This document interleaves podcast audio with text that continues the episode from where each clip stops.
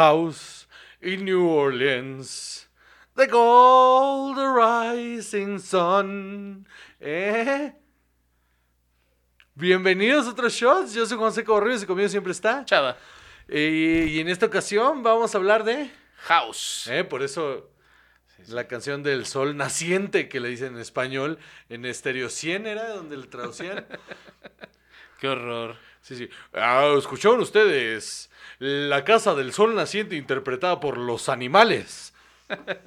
Qué espanto. Muy bien, la serie House, una, un procedural, ¿no? Que le dicen, eh, que marcó tendencia y época. Yo creo que sí, y creo que mucha gente nunca se dio cuenta de que esto era un procedural. O sea, como que no lo tenían en ese concepto, no lo veían igual que CSI y lo pensaban más como si fuera Grey's Anatomy, Sí. que es más dramedy que sucede en un hospital. Y que aparte tenía, o sea, a mucha gente, si no es que a muchos les pasó de largo, que es una eh, adaptación bastante libre de la obra de, de, de Arthur eh, Arthur Conan Doyle. Conan Doyle, eh, Shakespeare. Digo, No. Shakespeare. Perdón, estoy, perdón, perdón, estoy, estoy nervioso por el setting. Este, no, no, que es este, eh, eh, otra vez iba a decir ¿Es Shakespeare. nuestro primer shots aquí? Es nuestro primer shot Ay, aquí. qué emoción. No, es eh, Sherlock Holmes. Sherlock Holmes, así es. Sí, sí, por eso los nombres. House, Holmes, Watson, Wilson. También estaba ahí en tu cara, o sea. También, si no lo viste, el pendejo eres tú.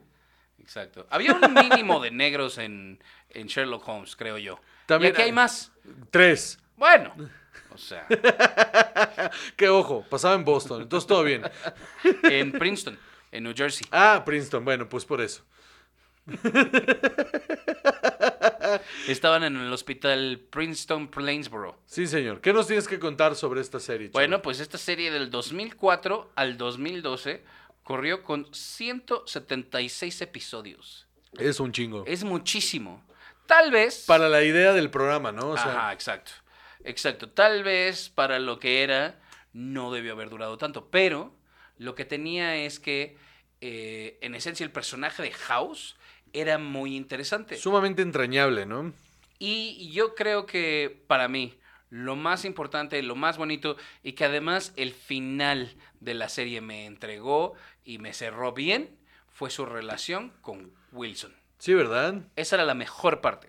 Que aparte, o sea, sí, pero creo yo que en momentos lo perdieron y luego lo fueron rescatando, ¿no? Mm, O sea que como para efectos de drama eh, se perdió y- e intentaron otras cosas, pero siempre tenían que regresar a- ahí. Porque le quisieron apostar a otros personajes que yo creo que no, no tenían la misma fuerza y como para darle variedad quisieron explorar las relaciones que tenían los demás entre ellos y entonces no te importaba igual porque el que te llamaba la atención era House.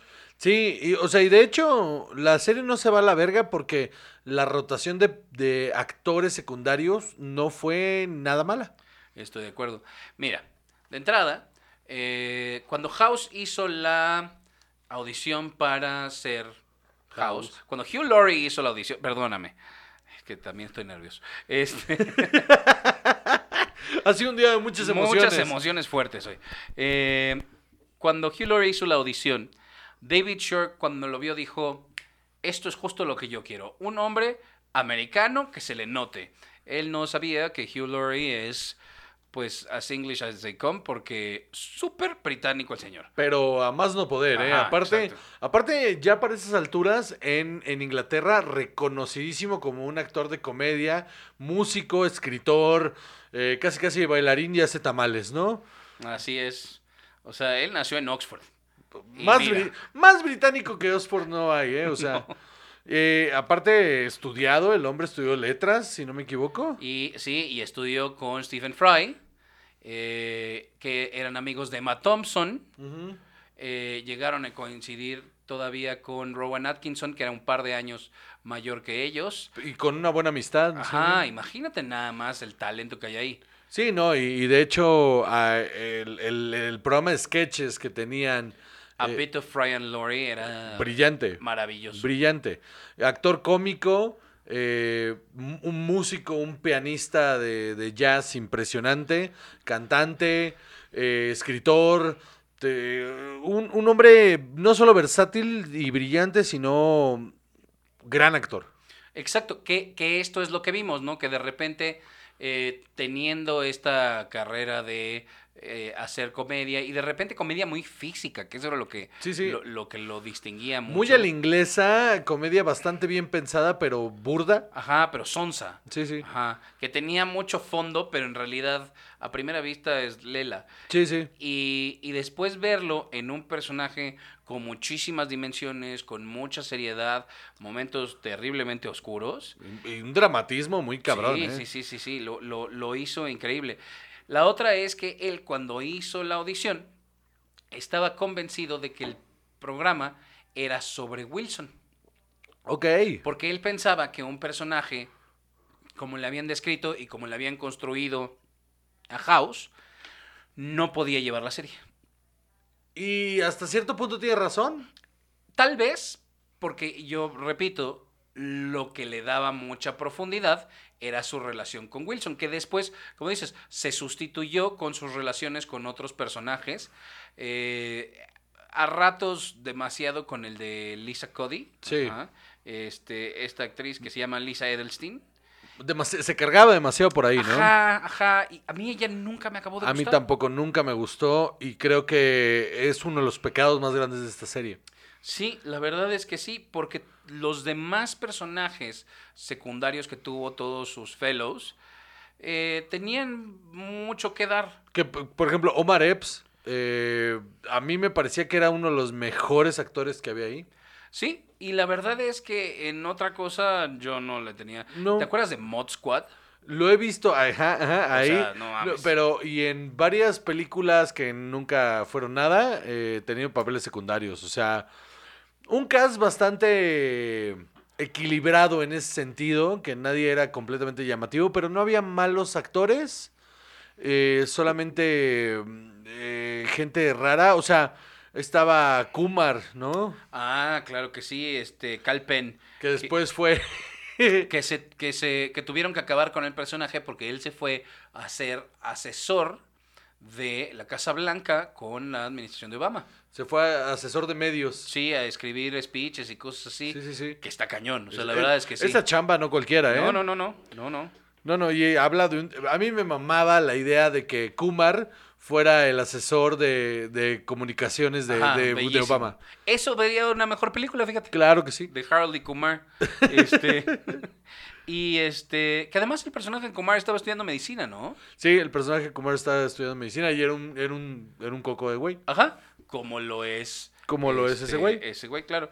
Eh, a ver, también estaban Chase y, y, ah, y Cameron. Chase era el, el Australiano. australiano. Que resulta que originalmente ese personaje era americano y eh, Jesse Spencer, el actor, siendo australiano, iba a hacer su acento americano, que parece que sí le sale y que lo hace muy bien.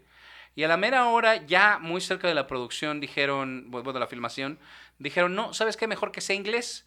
Y él abogó mucho porque quería que hubiera un personaje australiano que no fuera estereotípico. Entonces, Como pues, cocodrilo Dondi. Exactamente, ¿no? Que no estuviera hablando de dingos todo el Y de can- cazar. y de canguros, exacto. Sí, sí. Entonces, este, por eso su personaje es como él, eh, australiano. Yo creo que eh, Chase y Cameron lo están bien escritos, Las primeras dos temporadas están... eh, son bastante interesantes. pero ellos no creo que sean actores muy fuertes, la verdad. Ninguno de los dos. No, no, no, no. De hecho, o sea, sí creo que el apoyo en el guion en esas primeras dos temporadas hace que como espectador sí te claves con su relación, pero cuando se rompe y luego, pues al final es una serie de televisión de esa época, entonces como que los... El, el público mismo fue el que dijo, no, no, no, regrésenlos, regrésenlos. Y ya no fue lo mismo, ya no se logró igual. Esta serie yo la he visto completa porque estoy enfermito como tres veces. Yo tres veces también le he visto. Entonces, eh, y más que nada, ¿sabes por qué me pasa? Porque de repente YouTube me recomienda un video y digo, ah, ¿de qué episodio es ese? Y cuando me doy cuenta ya me enganché y entonces tengo que ver todo. este, yo creo que ellos dos tienen, mm, solo un par de momentos muy importantes. Una en el que Chase mata a Dybala, al, al personaje de James Earl Jones, Ajá. en un episodio muy interesante, eh, en el que toma la decisión de, este es un dictador, es un genocida, y yo me voy a hacer cargo. Y eh, Cameron, hay un episodio muy bonito en el que hay una paciente que llega que está sola, que no tiene familia, que no está casada y resulta que tiene cáncer terminal y ella no lo puede creer porque se va a morir sola y lo está sufriendo muchísimo. Y esos son los únicos dos momentos que yo tengo presentes que digo, como personajes solos, son sus únicos momentos importantes. Hay episodios bastante, bastante fuertes, ¿no? En el. eh, porque en general la serie era lo mismo, ¿no? Es como un caso raro, hay que resolverlo. Pensamos que es esto, damos tratamiento. No fue, pensamos que es esto, damos tratamiento, no fue. No, no es Ah, lupus, ya resulta que no. Ah, la mayoría de las veces que no es lupus. O sea, el 95% de las veces no es lupus. Y, y- y luego llega un punto en el que dicen, bueno, pues ya valió madres, ya esto ya no va a pasar. Y de repente alguien dice, afortunadamente, eh, ¡ay, una pelota! Y entonces House voltea y le dice, Momento. un momento. Y de repente llega y dice, ¿por qué esto y esto es así y esto es así? Y Como la pelota. y entonces, a mí lo único que me molestaba de esa estructura es que después de no sé cuántos años, cada vez que él llegaba y hacía algo, todo el mundo decía, ¿pero qué? ¿Estás loco? Maldita sea, ¿cómo se te ocurre? Y sanaba a la persona y era como, ¿cuántas veces? O sea, sería mucho más realista que después de la tercera temporada llegara y hiciera sus cosas y todos dijeran, pues es que eso es lo que nos ha funcionado, ¿no? O sea, claramente este hombre eh, Pero hace tal vez esto. es esa dinámica la que lo hace crecer, la que alimenta su creatividad. ¿Tú crees que sí? Yo creo que Sí. estaban ciclados. Yo eso ¿eh? es en lo que estoy contando en esta relación. Pues estás valiendo verga. ¿Me estás diciendo que tú eres el, el, Wilson de mi house? ¿Sabes qué? Acepto, acepto. Ok, va, me gusta. Me gusta que creas que es tan estable. Este, Güey, Wilson es cero estable, está bien dañado. o sea, no emocionalmente, mano. o sea, Sí. no, me refiero a que no dañ- o sea, no estable emocionalmente, sino como estable. Ah, ante- no, mi vida no es así. Ajá, ajá. No, no. O sea, eso me refería con estable, no emocional, sino como más bien ante los ojos del resto del mundo. ah, no. No, no, no, mano. O sea, Ni tú tampoco eres como House. No, no, no, porque la gente brillante no somos así. Es, nos, todo el tiempo nos caricaturizan de esa manera. Ahí está Sheldon Cooper, ahí está. O sea, siempre nos caricaturizan así. Esa fue mi culpa. ¿Saben qué? ¿Saben qué? Eso fue mi culpa. Acepto. El, el- el pendejo soy yo por darle cuerda. Entonces. A ver. Yo no me dije genio, ¿eh? Fuiste tú. Ay, qué asco. Este-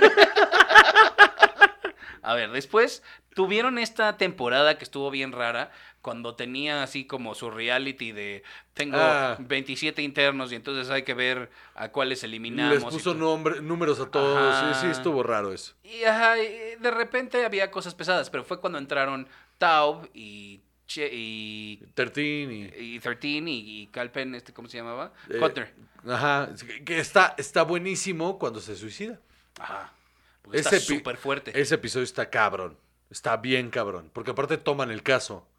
Está cabrón. Sí, porque House a huevo quiere av- averiguar eh, por qué lo hizo. Ajá. Y, y Porque no, le- lo entiende. porque no lo entiende, porque e- esa frialdad que tiene House en la que no comprende por qué la gente haría algo que no es racional, eh, entra en un contraste muy interesante con un personaje como Kotner, que es, podrías decir incluso casi igual de brillante, Sí.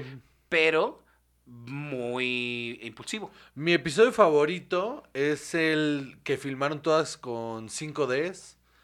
¿Te acuerdas? El que el del autobús. Uf. Que es el inicio de la quinta o la sexta temporada, no me acuerdo. Cuando se muere Ajá, cuando se, eh, Cutthroat Bitch. sí, cuando se muere esa mujer. eh, todo el episodio fue filmado con cámaras LSR, que son las cámaras de foto Canon. SLR, pero SLR, perdón. Este, cámaras Canon 5D. eh, que en ese momento era tremendamente innovador que hayan filmado un episodio de televisión con una cámara portátil pequeñita de lente inter- intercambiable. Eh, era era una misión bastante difícil. O sea, porque técnicamente hablando, son cámaras que necesitan estarse alimentando directamente a un disco duro. Porque si la cosa se hubiera filmado directa a las tarjetas, en ese momento no existían tarjetas eh, ultra rápidas que pudieran estar grabando sin cortar, porque se cortaba cada 3, 4 minutos, porque eh, era tanta la información que recibía la tarjeta que llegaba a un punto donde se cortaba para no dejar de recibir la información. Entonces tenías que hacer escenas muy cortas. Entonces lo que hicieron ahí, que se empezó a hacer con la gente que filmaba a nivel profesional con esas cámaras, era grabar directas a un disco duro que tenía que cargar el güey que estaba operando la cámara. Entonces, eh, es un logro técnico bastante cabrón. Y aparte, las, ese episodio visualmente, como tenías el juego de todos los lentes que podías usar, había un nivel de cinematografía que para la época que era el 2009, por ahí, 2000, sí, 2009, 2000, sí, 2009, 2010. sí, como 2010. Eh, no era algo que veías en televisión. Que también, a ver, ese episodio que es grande por su narrativa técnicamente eh, y que tiene un final durísimo. Durísimo. Inicia una época bastante difícil en la serie porque se rompe justo la relación con Wilson, se enfría mucho las relaciones con todos los demás y la neta no está tan padre. No, y hay una decadencia que no puedes entender por la plan por cómo te plantearon el personaje durante años. Esa decadencia se siente antinatural y la, la pelea con el policía. Ah, el eh, policía de David Morse, claro. en- Entonces se vuelve raro, porque no, así no actuaría el house que yo conozco. Exacto, no, estoy de acuerdo. Y dato curioso, Amber, la Cutthroat Bitch que se muere, es una de las de White Chicks. Mira, sí es cierto. Sí, es una de ellas. Miran qué chingón. Entonces eso es mucho. ¡Home puro! Exacto. ¿Es la que hizo, ¿es la que hizo eso? Yo creo que sí. Me decías, no, es Marlon Wayans. Y yo, ¿qué? En realidad todo el tiempo en House también fue un negro. Este, Todo el tiempo. Fue Marlon Wayans. ¡Home puro! Eso hubiera sido buenísimo. Eh, también hay toda esta, esta pelea con, con el que trae el dinero al hospital. Ah, sí. Eso no está padre tampoco. La No, neta, es, es que te digo, empieza como a deformar en otra cosa, Se me olvidó su nombre. pero los casos siguen siendo. es- se- o sea, Vogler. el desarrollo de los episodios sigue siendo el- exactamente el mismo, pero los arcos individuales de cada uno de los personajes empiezan a tomar como un lado más oscuro que no innecesario, porque la oscuridad ya la tenías en los casos.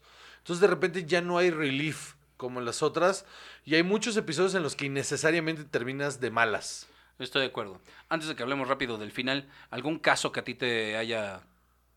te- te- que te parezca muy bueno? Uno de los que más me gustaron, no- no necesariamente que, que, o sea, porque hay muchos que dije, esto está muy cabrón, pero uno de los que más se me quedaron clavados fue el del, el del güey que tenía una espinita de, de un... De un palillo que se. claro, de unos gitanos. ¿no? Y entonces que le daban y le daban y le daban vueltas, o sea, como que la simpleza de que haya sido que, que se le fue una astillita y que entonces la astillita es lo que está provocando la infección. Me gustó porque esta dinámica de nos vamos a ir a lo más. Y, y siempre es lo más, lo más, lo más, lo más. Y de repente una fue un. tarugada. Fue esto. Ese me gustó por eso. ¿El tuyo? A mí, el de. Hay una niña que vive como en una burbuja porque tiene todo. Ya sabes que es alérgica a todo. Y resulta que tenía una garrapata. Ah, sí. eh, que sí. se la quita en el elevador. Pero es que esos eran los mejores, ¿no? Los mejores eran Era los un que. detallito. Que era sí. algo ahí. Ajá. Ahí. Los que, los que iban de menos a más, no eran malos episodios, pero los entiendes. Y finalmente llevaron esta serie muy al extremo, con esta onda de ya acabó con su carrera, ya deshizo todo, ya fue a la cárcel, ya estuvo con Lin Manuel Miranda en el manicomio, ya Sí, todo. cierto. Este, que aparentemente él eh, le dio una idea a Lin Manuel Miranda para una de las canciones de Hamilton. Qué cagado. Ajá. No lo dudo, ¿eh? Y, porque claro, y el final en el que él sacrifica todo por pasar los últimos meses de Wilson, que se está muriendo de cáncer, con él, uff, hermosísimo. Sí, ¿sabes qué sentí reconfortante ese final? Que regresara a, a Sherlock Holmes. que fuera este pedo de, de es que yo sin ti no soy nada y tú no sabes estar sin mí y entonces voy a fingir mi muerte para que los dos podamos estar en paz. Que también ahí está los Reichenbach Falls, ¿no? De, claro. Exactamente. O sea, como que regresar al origen del, del, de, de, pues, del origen de la serie me pareció un círculo bastante chingón. Estoy de acuerdo. ¿Algo más? Nada más. Pues bien, damas y caballeros, muchísimas gracias por escucharnos un día más. Yo soy Juan José Cobarreros y conmigo siempre está Chava. Y esto fue Shots.